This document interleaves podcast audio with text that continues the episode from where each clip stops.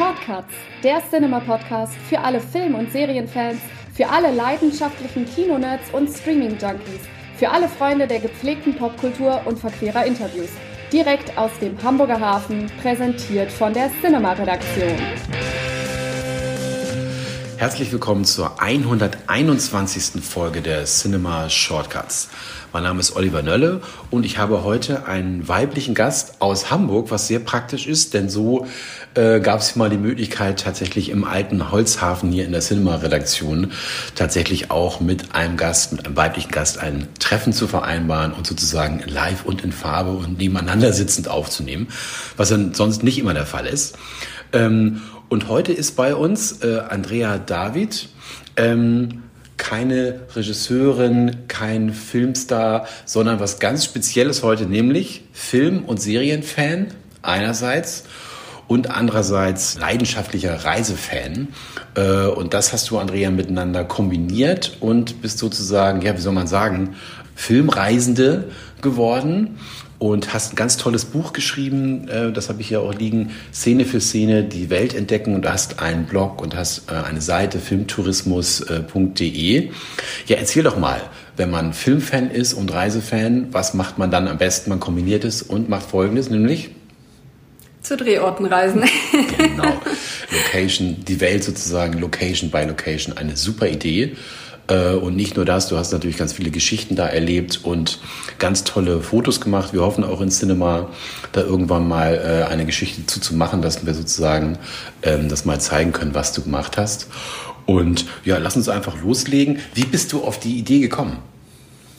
Also meine erste Drehortreise war eigentlich mehr zufällig. Also ich war mit einer Freundin ähm, in Schottland. Wir haben da so einen Roadtrip gemacht an verschiedene Burgen und Täler und Berge und Schottland ist ja auch super schön. Ähm, da gibt es ja auch sehr viele Burgen. Und da ist mir aber aufgefallen, dass speziell diese Burgen, die ich halt schon aus Filmen kannte, dass die so eine andere Wirkung auf mich hatten, dass man sagt so, boah, das ist jetzt die Burg aus Highlander oder hier wurde Braveheart gedreht, äh, Ritter der Kokosnuss.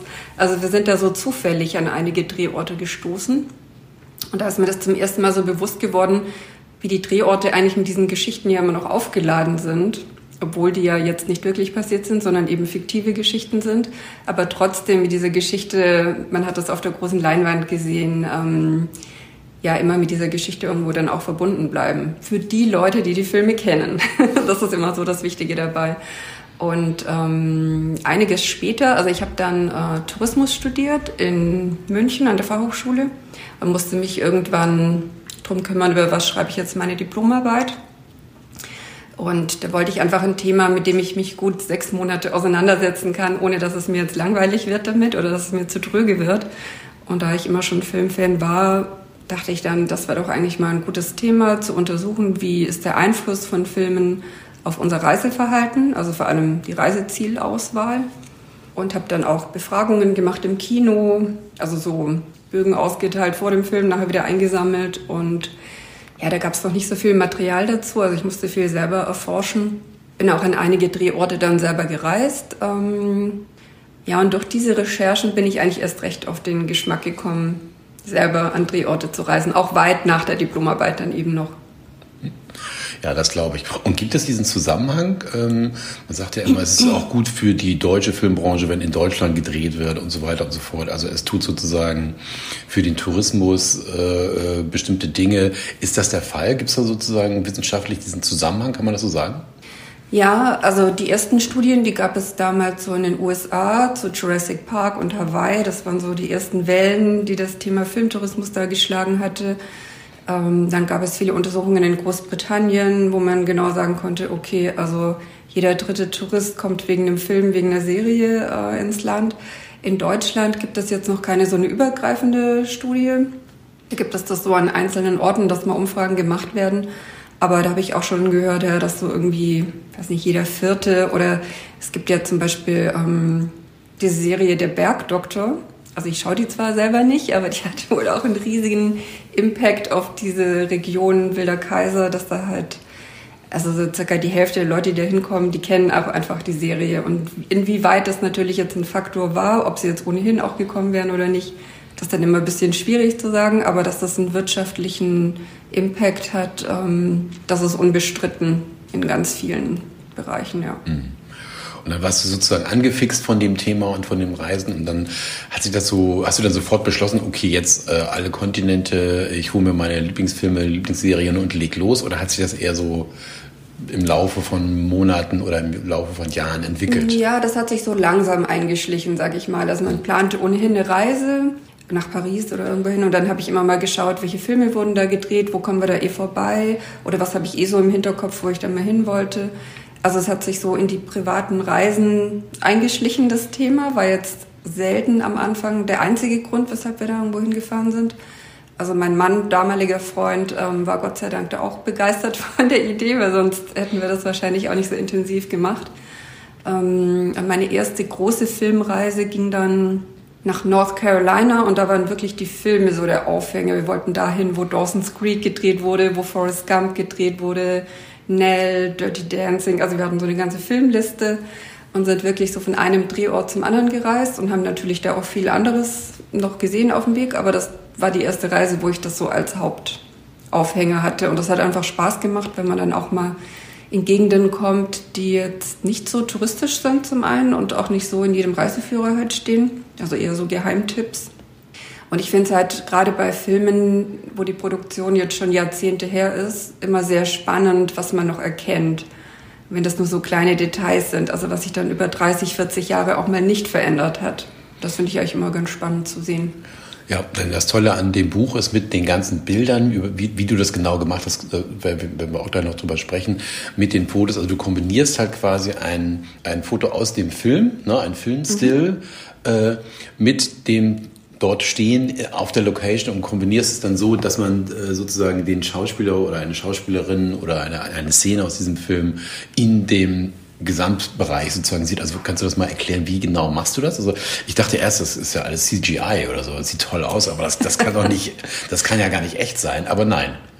Nee, also ich bin total schlecht in Photoshop oder so. Also ich könnte das gar nicht machen, muss ich gestehen, technisch wäre das für mich gar nicht möglich. Ähm, ich druck wirklich diese Filmszenen aus. Also ich habe quasi vor jeder Reise so eine Watchlist, ähm, was ich ohnehin mir vorher nochmal anschaue. Dann wähle ich da schon mal die Szenen aus, die passen könnten. Also wo die Szene an sich interessant ist, die man gut wiedererkennt und aber auch der Drehort im Hintergrund wieder zu erkennen ist.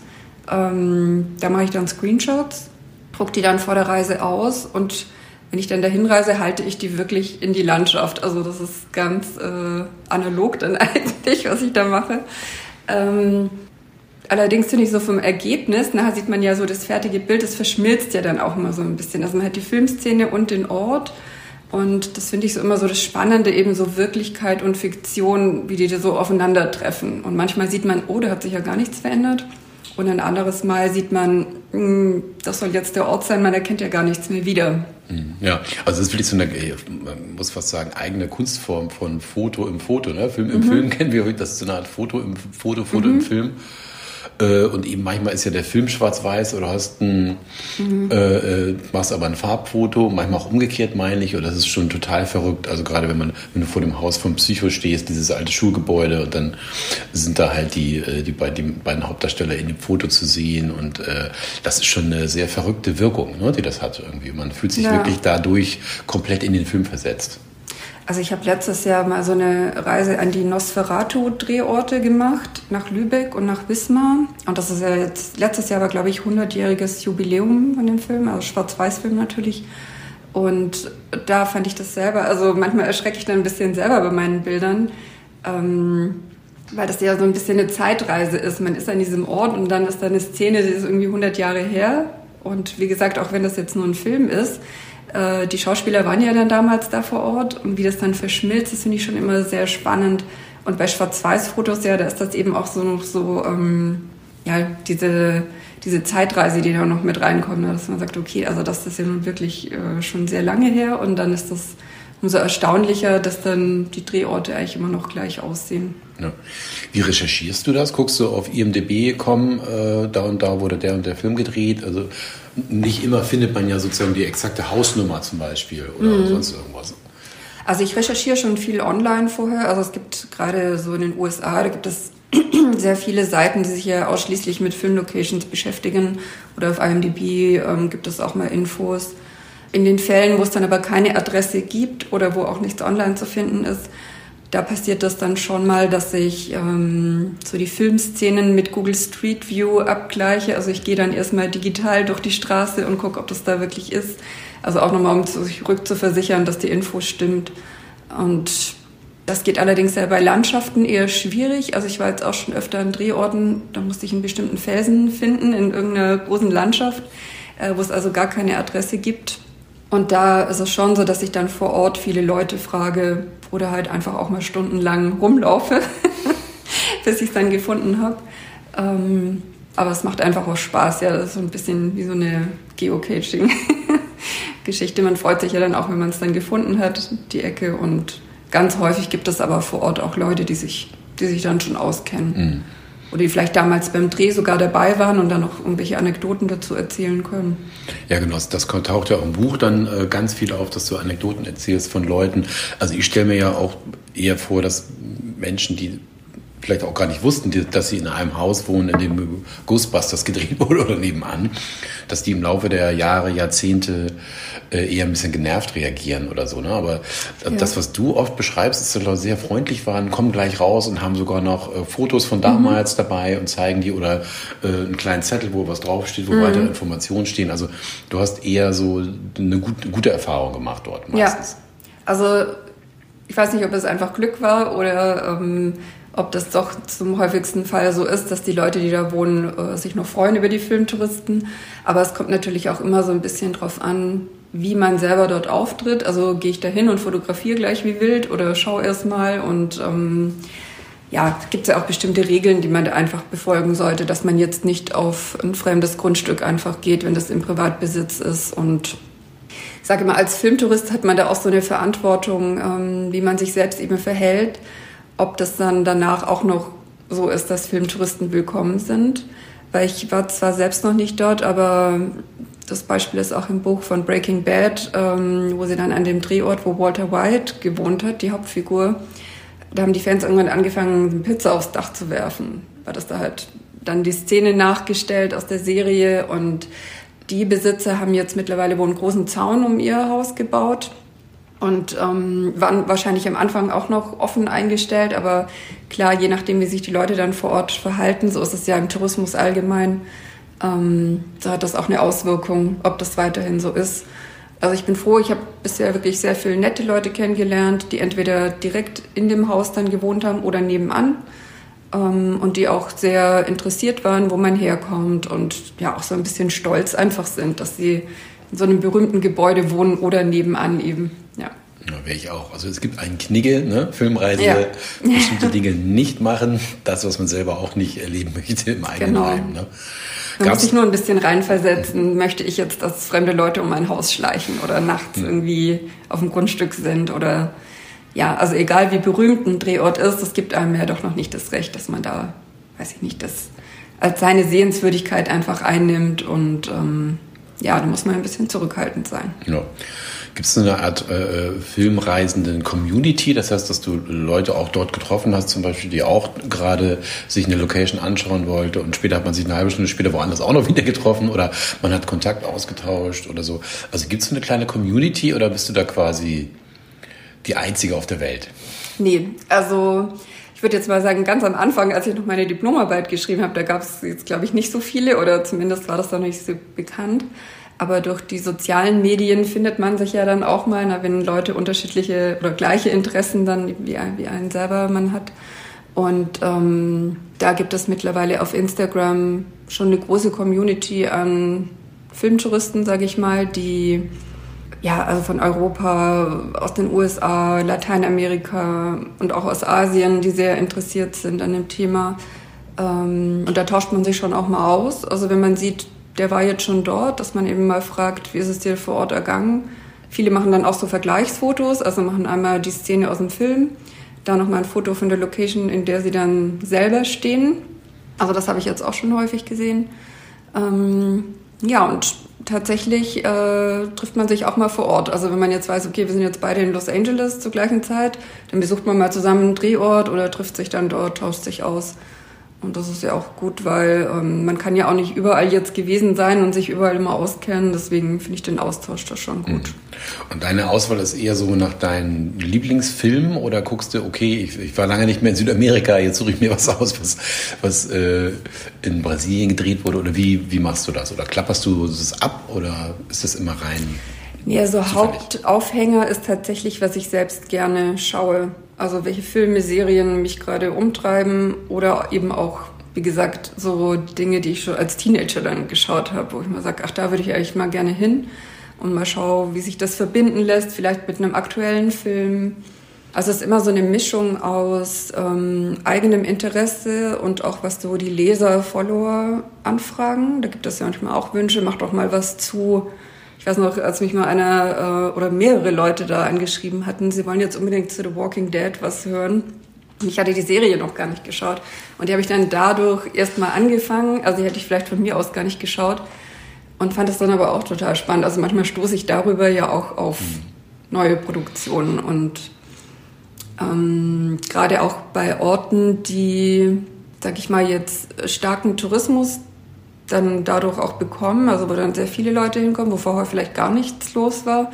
Da interessiert mich das auch immer noch so ein bisschen als, ja, bin ich wieder die Tourismusstudentin von damals, die sich halt einfach auch über diese ganzen Auswirkungen interessiert. So auf einer Metaebene, dass man einfach sagt, das muss ich mir jetzt mal ansehen, ist da wirklich so viel los oder ähm, habe auch schon viele Orte gesehen, die wird es gar nicht mehr geben, wenn es nicht, wenn da nicht ein Film gedreht worden wäre, weil die einfach wirtschaftlich komplett gekoppelt sind an so eine Produktion. Mhm. Kannst du da ein Beispiel nennen? Also ein ganz gutes Beispiel, das ist auch im Buch drin, ähm, ist Grüne Tomaten. Äh, bei dem Film, der wurde außerhalb von Atlanta gedreht, obwohl er eigentlich in Alabama spielt. Also äh, ist eigentlich in Wahrheit in Georgia verortet. Aber das war eben ein Ort, ja, da sind eigentlich alle weggezogen, als da vor Ort so eine Getreidemühle schloss, also wo eigentlich die ganzen Arbeitsplätze dran hingen und dann hat eine Bahnstation da noch zugemacht. Also eigentlich war da gar nichts mehr, was für dann erstmal für das Filmteam natürlich nützlich war. Dann konnte man alles so gestalten, wie man es haben wollte. Und nachdem dann nach dem Film, also im Film gibt es ja das Whistle Stop Café, ähm, was so auch immer noch aufhat, wo man auch immer noch essen gehen kann. Da gab es eben einen extremen Tagestourismus dahin. Und dadurch hat sich dann entlang dieser Straße haben sich wieder Geschäfte angesiedelt, sind wieder Leute zurückgezogen. Also dieser Ort, wie er jetzt ist, den würde es ohne den Film eigentlich nicht geben. Da gäbe es wahrscheinlich nur das eine Lokal, wenn überhaupt noch. Ja. Und manchmal gibt es Sachen, die es eben nicht mehr gibt. Also das hat mich entsetzt bei Rambo, beim, beim ersten Film, dass die Brücke nicht mehr da ist, wo er ja ausgesetzt wird vom Sheriff und wieder zurückkehrt.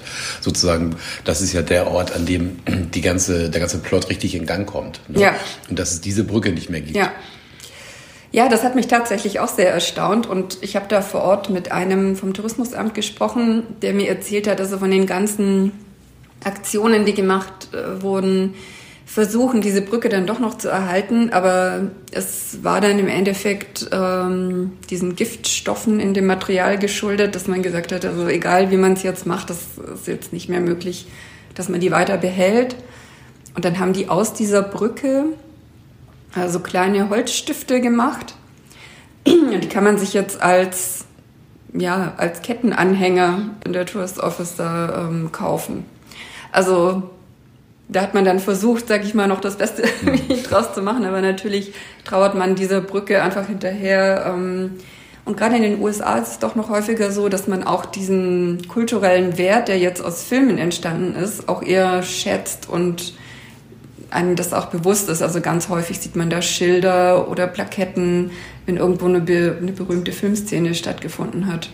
Ich war mal in Miami bei dem Gebäude, wo dieses, ähm, diese Kettensägen-Szene in Scarface gedreht wurde. Das ich jetzt eigentlich nichts, an was man sich gerne erinnert. Und da ist unten ist jetzt so ein Drugstore. Das fand ich schon irgendwie schon ganz lustig. Das ist also ausgerechnet in dem Gebäude, das jetzt drin war.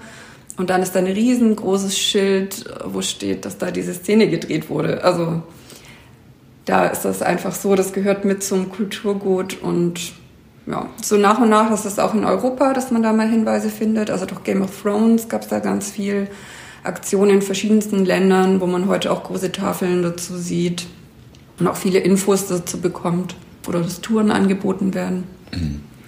Genau. Ich finde es ja auch wunderbar, wenn tatsächlich on Location gedreht wird. Ne? Das hat immer so ein bisschen was, äh, naja, Doku-haftes, eben nicht diese Soundstages, mhm. auch toll, das alte Hollywood mit den Soundstages, aber ich liebe es, wenn on Location gedreht wird. Und man fragt sich ja immer, ähm, die Kinomagie, wie entsteht die? Ähm, warst du also auch an, äh, an Location, an, an, an Orten, wo du gesagt hast, wow, ich merke jetzt noch sozusagen das, was ich bei dem Film empfunden habe oder bei der Serie, äh, die Atmosphäre, die das Ganze hat, die, die Umgebung hat, die spüre ich jetzt auch, wenn ich da bin. Also hast du sowas auch regelmäßig oder ist es dann eher dann doch der Kunst äh, der Filmemacher geschuldet? Äh, also wenn wirklich ähm, on Location in bestimmten Landschaften gedreht wurde, dann finde ich, dann wird man sich wirklich so in die Filmwelt auch reingeworfen, wenn man dann vor Ort ist. Also das hatte ich an ganz vielen Orten. Also zum Beispiel jetzt Wadi Rum in Jordanien. Ähm, da wurde der Marsianer gedreht, da wurden für Star Wars schon etliche Szenen gedreht. Lawrence von Arabien wurde dort auch gedreht. Also es vermischt sich dann alles auch noch, weil man ja verschiedenste Filme dort gedreht hat. Aber man ist dann einfach in dieser Filmkulisse ja auch drin und da wurde jetzt auch nichts digital verändert oder wie auch immer. Also es sieht halt wirklich so aus wie auf dem Mars, sag ich jetzt mal.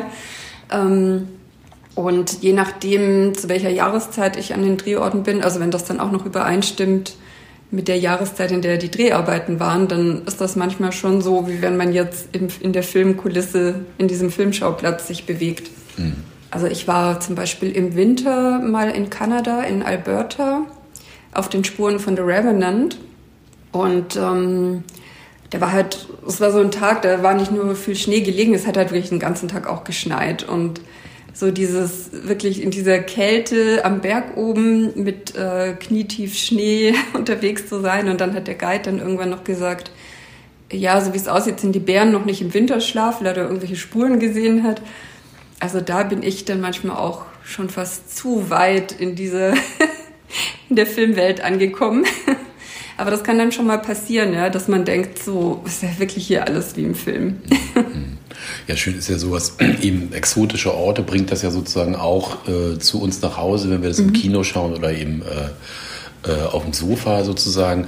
Aber es ist ja auch umgekehrt, finde ich, also gerade sowas wie New York, ähm, Central Park oder eben Manhattan äh, wie viele Filme und Serien äh, schaut man sich im Laufe des Lebens an. So wenn man dann dort das erste Mal hinkommt, dann fühlt man sich gar nicht, ähm, als wäre man irgendwo fremd, sondern man, man mhm. hat sogar eine Ahnung, wo es hier, wo man lang muss. Ne? Ja. Man kennt sich aus. Das ist äh, ganz, äh, ganz seltsam. Also hast du das auch, dass du dich dann manchmal so ganz heimisch fühlst, weil du weißt ja eh, mhm. hier ist Carrie mal langgelaufen. Ja, das hatte ich also in ganz vielen Städten tatsächlich. Also ob das jetzt in Los Angeles war, in San Francisco, in New York vor allem, dass man so viele Straßenzüge, Gebäude schon aus Filmen kennt und das sowieso alte Bekannte sind, die man dann äh, wieder trifft im realen Leben. Und ähm, das finde ich auch gerade so das Spannende. Also wenn man sich mal überlegt, wenn man jetzt in eine Stadt kommt, in der man mal gelebt hat, also wie ich jetzt in München zum Beispiel, wenn ich jetzt nach München komme, dann habe ich ja auch an jeder Ecke Szenen aus meinem Leben, sage ich mal. Man erinnert sich, da war dies und da habe ich jeden getroffen. Ähm, und so ist das ja auch ein bisschen aufgeladen einfach mit diesen Filmgeschichten, äh, so dass man sich ganz vertraut fühlt mit einem Ort, den man eigentlich davor noch gar nicht wirklich gesehen hatte, genau. Mhm. Das finde ich eigentlich schon sehr spannend, ja. Und wo war es jetzt am besten? das werde ich natürlich häufig gefragt, aber ähm, ja, ich bin großer Science-Fiction-Fan. Also ich mag auch besonders gerne Drehorte, äh, wo die Schauplätze dann nicht auf der Erde spielen, wie Star Wars oder eben, ähm, ja, wie jetzt der Marsianer oder so. Und also die Landschaften finde ich da immer am tollsten. Wie gesagt, die Wadi Rum in Jordanien fand ich schon sehr beeindruckend, aber auch die ganzen Landschaften in Utah, ähm, der Lake Powell, da wurde Planet der Affen gedreht. Äh, man fühlt sich da wirklich, ja, als wäre man echt nicht auf der Erde. Ja, das ist so ein bisschen so mein Lieblingsfeld, wo sich dann auch die Lieblingsdrehorte davon ableiten. Oder jetzt auch ähm, Hawaii, Jurassic Park. Einfach die Landschaft an sich auch schon so beeindruckend ist und dann noch durch den Film aufgeladen. Aber wenn mich jetzt jemand fragt, ja, wo soll ich denn da mal hin, wenn ich jetzt selber mal so eine Reise vorhabe, dann sage ich eigentlich auch immer, äh, überleg erstmal selber, was sind deine Lieblingsfilme, was sind deine Lieblingsserien und schau da mal, welche Orte gibt's denn da wirklich, was wurde vor Ort gedreht. Weil dann macht's eigentlich noch mehr Spaß, wenn das einfach noch Filme sind, an denen man sehr hängt oder was man in der Kindheit geschaut hat oder ja, Mhm, so ja. Lieblingsfilme, die einen schon sehr lange begleiten, wenn man da dann an die Drehorte kommt. Die müssen dann gar nicht besonders schön sein. Das ist dann das, äh, das Gute daran, dass das auch funktioniert, wenn das einfache Gebäude sind. Also ich war mal auf dem, auf dem Parkplatz, wo Zurück in die Zukunft gedreht wurde, wo sie zum allerersten Mal den DeLorean da rausgeholt haben. Also es ist einfach nur ein Einkaufszentrum mit einem Parkplatz, aber ich war trotzdem so in dieser Filmwelt und ja, hier muss es gewesen sein und ja, das lädt sich damit auf und das ist so das Spannende, dass das ja noch oben drauf kommt. Mhm. Also ich bin immer mal wieder im Urlaub in Andalusien und hatte auch überlegt, mhm. weil ich meistens eher so äh, die westliche Seite Sevilla, aber im Osten, mhm. Almeria, wurden ja die ganzen Italo-Western mhm. gedreht. Also lohnt sich das wirklich? Also ist davon, spiel mir das Lied vom Tod, äh, die Ranch äh, so, soll es ja noch geben, habe ich mal gelesen. Also lohnt sich das, dorthin zu gehen? Weil das wäre so für mich der, äh, der Auftakt, zu, Filmreisender zu werden. Also es gibt in Almeria gibt es drei Western Parks, sage ich mal, die ganz unterschiedlich sind. Also der eine hat wirklich noch so die Filmkulissen von damals wirklich, der nennt sich Oasis, Mini Hollywood. Und dann gibt es aber auch noch andere, die halt mehr, sag ich mal, jetzt so eine Touristenattraktion zum Thema Western sind, wo jetzt aber nicht unbedingt noch Gebäude stehen, die man aus einzelnen Filmen kennt. Was ich dort aber empfehle ist, also man kann da tatsächlich auch so mit so einem äh, Four-Wheel-Drive-Fahrzeug äh, so eine Tour buchen, dass man dann wirklich auch in diese Schluchten da reinkommt und da wirklich so auf den Spuren von Clint Eastwood und so weiter äh, da unterwegs sein kann. Und da gibt es auch ähm, ja noch so ein paar Gebäude. Ähm, jetzt muss ich gerade mal überlegen, wie der Film hieß. Mit Clint Eastwood. War das jetzt der erste für eine Handvoll Dollar oder dann der Nachfolgefilm für eine Handvoll Dollar mehr oder wie der hieß. Mhm. Ähm, da gibt es aber noch diese Kirche, die man auch im Film sieht und das, ist auch, das, das, ist überhaupt gar kein Ort. Also man denkt sich so, ist das da wirklich? Und dann sieht man den Punkt auf Google Maps und fährt dahin und da ist wirklich nur diese Kirche, die man eben da auch aus dem Western dann kannte und ist dann auch überrascht dann teilweise, ja, was es da dann vor Ort zu sehen gibt. Und bei das spielen, spielen wir das Lied vom Tod, da gibt es auch noch so ein paar äh, Dinge, die man so wiedererkennen kann, also so einzelne Gebäude. Diesen äh, Galgen, also diesen Bogen, an dem man diesen Galgen da befestigt hat, das ist allerdings wiederum im Monument Valley in Utah. Da kann man immer noch so zwei Mauerpfeiler sehen, wo das damals eben gedreht wurde. So die letzten Reste, die es da noch gibt. Stimmt, das war ja so, dass für nur ein, zwei Szenen, glaube ich, ähm, genau. tatsächlich ins Monument Valley, der Rest ist natürlich in Spanien. Der Großteil in Spanien, ja. ja. Aber da gibt es zum Beispiel ja auch äh, in der Nähe von Almeria den Strand, äh, wo Indiana Jones und sein Vater, Sean Connery, wo sie da unterwegs sind und er dann mit dem Schirm diese Vögel verjagt und ja, so. Ja, schon super. Ja. Tolle Szenen, tolle Locations dort, ja. Hm. Gibt es auch was, was du mal nicht gefunden hast? Also du warst da tagelang und äh, Google Maps hat nicht geholfen, hast rumgefragt und dann irgendwie, nee, hat nicht geklappt. Oder ist sozusagen alles, was du dir vorgenommen hast, hast du das alles geschafft? Hm, nee, also es kommt schon immer mal wieder so eine Hürde dazwischen auch. Also ganz häufig ist einfach die Zeit nicht ausreichend, dass man es überall hinschafft. Auch die Sonne geht irgendwann unter. Das ist dann meistens so diese Grenze, die einem dann gesetzt ist und man hat am nächsten Tag vielleicht schon wieder einen anderen Ort geplant und dann schafft man das einfach zeitlich nicht. Ähm, ja, oder ich kam auch mal in Orte, da war auf einmal das Haus dann weg. Also das Haus war abgerissen, neues Haus hingestellt, die Adresse stimmte zwar, aber es ändert sich natürlich in der Zeit dann auch mal was. Ja, fällt mir jetzt gar nicht so der eine Ort ein, wo ich es gar nicht hingeschafft habe. Manchmal verschiebt man das dann halt auf eine andere Reise, sagt, vielleicht klappt das dann beim nächsten Mal, wenn es einfach zeitlich nicht funktioniert hat. Und was so ganz häufig allerdings ist, ähm, das hatte ich bei dem Gebäude aus Forrest Gump, also wo er auch gewohnt hat. Das ist eben auf einem privaten Grundstück. Da haben die das als Filmkulisse aufgebaut. Und wir sind da extra hingefahren. Das ist irgendwo in South Carolina. Und da war der Besitzer halt nicht zu Hause. Und dann kann man natürlich auch einfach nicht dahin. Also sonst fragt man eben, darf man vielleicht da an die Stelle und mal gucken, ähm, was man so von der Umgebung wiedererkennt. Und das war also so ein riesiges Grundstück, das konnte man jetzt auch nicht von der Straße aus sehen. Genau, das ist so was, was mir jetzt dazu einfällt, wo man sagt, okay, man ist jetzt wirklich extra hierher gefahren und es ist auch der richtige Ort, aber dann fehlt so der letzte Step, dass der Besitzer zu Hause ist und man dann halt einfach nicht hinkommt. Ja, das ist natürlich Pech, ne? Oder irgendwas schon geschlossen ist. Das kann auch mal passieren. Ja. Äh, was ich aber interessant finde, einige Gebäude kommt man vielleicht auch gar nicht rein. Ne? Muss, da muss man vielleicht klopfen oder klingeln oder so. Also das Bradbury Building mhm. äh, zum Beispiel, ähm, wo ja auch Blade Runner gedreht wurde, ja. das Hochhaus. Ähm, kommt man dann da rein oder erkennen die einen? Am Gesichtsausdruck, also, dass man ihn lange gesucht hat und unbedingt mal nur ein Foto machen will. Also das Bradbury Building hat, soweit ich weiß, wirklich so den ganzen Tag geöffnet für Besucher. Allerdings, ähm, ich wollte da eben auch genau die Szenen, die da im zweiten Stock gedreht wurden von Blade Runner. Und ähm, da oben ist aber eine Polizeistation, also man darf sich wirklich nur in der, im Erdgeschoss sozusagen aufhalten was ich auch empfehle. Also man sieht ja da auch diese gusseisernen Fahrstühle und das Gebäude ist auch einfach beeindruckend. Aber man kommt jetzt eigentlich nicht genau dorthin, wo der Film gedreht wurde. Also da müsste man noch ein Stockwerk höher und ich habe da sogar auch mit Security, mit den Security-Menschen dort gesprochen, aber da war kein Reinkommen. Also die haben ähm, dann auch wirklich gesagt, sie können auch keine Ausnahme machen. Klar, die sind ja dann auch verantwortlich und ähm, ja, dann ist es schon manchmal schwierig oder man muss dann gucken, dass man im Vorfeld vielleicht irgendwie einen Kontakt bekommt. Auch bei Schulen ist es auch nicht immer so einfach, dass man natürlich dann reinkommt. Letztes Jahr, als ich in Los Angeles war, wollte ich unbedingt an die Schule, die eben als Hill Valley High School gedient hat. Das ist in Whittier, das ist so im Südosten von Los Angeles. Und da bin ich dann um 12 Uhr mittags angekommen und die so mal, also solange hier Schüler sind, geht schon mal gar nichts.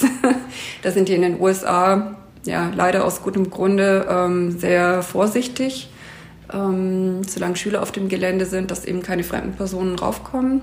Und die haben mir dann aber gesagt, äh, wenn dann um drei Uhr die Schüler weg sind und bis um vier Uhr sind wir noch da, also in dem Zeitfenster soll ich es dann nochmal probieren. Und dann bin ich da in Whittier unterwegs gewesen, auch ganz nette, ganz netter Stadtteil bin dann später wieder hin und das war dann total nett. Also diese Security-Frau hat mich da sogar rumgeführt und mir genau gezeigt, was wo gedreht wurde.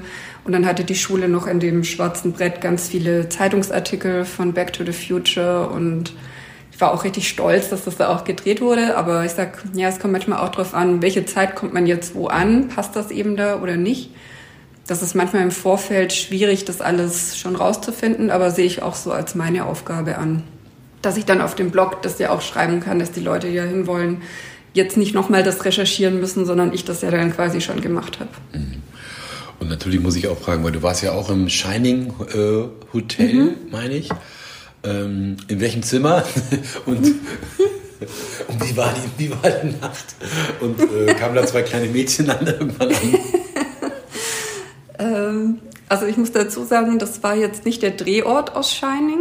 Zumindest nicht von der ähm, bekannten Produktion Stanley Kubrick. Da wurde später noch so eine TV-Verfilmung von Shining gedreht, sondern ich war in dem Hotel, ja, wo Stephen King auch selber übernachtet hatte. Und aufgrund einer ja, unschönen Übernachtung, sage ich mal, hat er selber irgendwie Albträume gehabt, ähm, inspiriert wurde zu dieser Geschichte. Also die hat er dann aufgrund der Übernachtung in diesem Hotel erst geschrieben, die ganze Geschichte, das ganze Buch.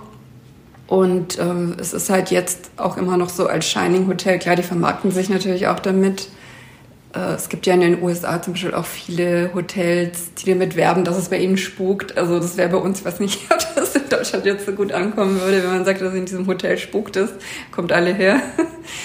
ähm, ja, aber ähm, in dem Zimmer, äh, was war das, 237 ist, glaube ich, im Film, im Buch, was, glaube ich, eine andere Nummer da war ich nicht drin. Das ist scheinbar über Monate ausgebucht. Also es ist tatsächlich sehr schwer, da überhaupt reinzukommen. Und da wurde mir auch erzählt, dass diese Zimmernummer immer wieder geklaut wird, dass die immer wieder abgeschraubt wird und mitgenommen. Und ich habe da jetzt nicht besonders gut geschlafen tatsächlich. Hatte auch immer so ein bisschen so das Gefühl, hm, irgendwas ist hier irgendwie komisch. Aber dazu muss ich auch sagen, kurz zuvor hatte ich eben auch noch so eine ja, Haunted Tour gemacht, wo uns erzählt wurde, dass hier noch irgendwelche alten Angestellten vom Hotel rumspucken und ähm, und besonders der eine Geist sehr schlecht zu sprechen ist auf Paare, die noch nicht verheiratet sind. Und ich war aber zu dem Zeitpunkt schon verheiratet und war ich ein bisschen beruhigter. ja. eine Kinoreihe, die natürlich vor allen Dingen für das Reisen weltweit steht, ist ja James Bond. Das ist ja auch ein eigenes Kapitel sozusagen in dem äh, in deinem Buch. Ähm, ja, dann sag doch mal, was sind denn so, was sind deine Top 3 Locations bei Bond? Top 3 Locations. Na gut, Top 5. Ja, an allererster Stelle natürlich London. Da stolpert man ja in jeder Ecke eh über einen Bond-Drehort. Und da gibt's auch tolle Touren, die man da so machen kann. Das MI6-Gebäude kann man sich da wirklich anschauen. Und ja, da ist einfach so, sag ich mal, die Bond-Atmosphäre. Aber so von, also landschaftlich schönster Bond-Drehort ist für mich immer noch die James Bond Island, heißt sie mittlerweile. Eine Insel in Thailand, wo der Mann mit dem goldenen Colt gedreht wurde, wo man eben diese Felsnadel da rausragen sieht, wo der Scaramanga seine äh, Antennen da rausgefahren hat, der Bond-Bösewicht. Weil das einfach, ja, ist einfach eine traumhafte Location. Diesen Strand gibt es da wirklich, den man da in der, Öffnungs in der Eröffnungsszene sieht. Und das ist einfach so ikonisch, diese Felsnadel, die man halt sofort wiedererkennt und die jeder sofort mit Bond verbindet. Aber es ist jetzt kein Geheimtipp, sage ich mal. Also man muss halt schon damit rechnen, dass da viel los ist, wenn man hinkommt. Also ich war damals auch noch am Valentinstag, das war etwas unglücklich, das war dann irgendwie noch mal extra viel los und trotzdem fand ich das, das total beeindruckend dort, ja. Ja, gerade da habe ich auch viel gelesen, dass natürlich dann da auch Buden dann eröffnet wurden oder auf Schiffen irgendwelche Läden, so dass man sozusagen eben mhm. diese schöne äh, still liegende Insel sozusagen eigentlich so gar nicht mehr besuchen kann, weil ja. natürlich ziemlich viel äh, ja, Filmtourismus in diesem Fall nicht so schön. Äh, genau, man hat dann auch nur eine halbe Stunde Zeit, also dann wird, muss man auch schon wieder weg. Ja. Also es ist jetzt nicht so, dass man da einen ganzen Tag verbringen kann, sondern das ist ein Kommen und Gehen sozusagen. Ähm, aber wie gesagt, das ist eben so von der, vom Landschaftlichen her tatsächlich so mit einem Highlight auf jeden Fall, ja. Und wenn man mal nicht ganz so weit reisen kann, sondern in Deutschland bleiben. Und in Hamburg gibt es ja auch Bond-Drehorte. Allerdings jetzt nicht so viele. Das ist noch aus Der Morgen stirbt nie mit Pierce Brosnan. Aus Atlantic Hotel äh, sieht man da zum Beispiel. Aber was jetzt auch nicht so weit entfernt ist und was ich eine sehr tolle Location finde, wenn man sowohl Bond als auch Star Wars mag, ist die Villa Balbianello am Comer See. Das ist so eine Villa eben direkt am See. Da war Bond in Casino Royale, hat er sich da von seiner Folter erholt sozusagen. Das ist ein wunderschönes Gebäude und schöne Parkanlage. Und gleichzeitig war das Schauplatz aus äh, Star Wars Episode 2, wo die Nabu-Szenen spielen, wo also Anakin und Padme sich erstmal zurückziehen und da eine gute Zeit haben, sage ich jetzt mal. Und so Berlin ist ja auch einiges gewesen. Ne? Also Tarantino hat ja da gedreht und viele andere auch. Also mhm. kannst du da was empfehlen, was wirklich interessant ist? Der alte Flughafen natürlich. Ähm, da würde ich tatsächlich das Fort Haneberg empfehlen. Da gibt es auch ein Kapitel dazu im Buch, ähm, wo Inglourious Bastards gedreht wurde. Weil das fand ich sowohl geschichtlich sehr interessant, also wie dieses Gebäude, was eigentlich als Fort geplant war, aber nie als solches genutzt wurde, so unterschiedliche äh, Zeiten durchlebt hat, mal als Lazarett und äh, später dann eben als Filmlocation. Quentin Tarantino total begeistert davon war. Und dann die berühmten Szenen mit Brad Pitt äh, und Eli Roth äh, gedreht wurden. Das finde ich eigentlich immer ganz schön, wenn sich so historisch interessante Orte mit Filmen dann noch verbinden und das einfach noch so als weitere, als weitere Ära so dazukommt dann auch. Ja, oder in Deutschland auch das ähm, Kloster Eberbach. Das ist in der Nähe von Mainz. Da wurde der Name der Rose gedreht. Da kann man auch so Filmtouren machen. Also es gibt auch in Deutschland mittlerweile viele Locations, die sich so auch ja wirklich den Filmtouristen spezielle Angebote dann machen. Mhm, ja. ja.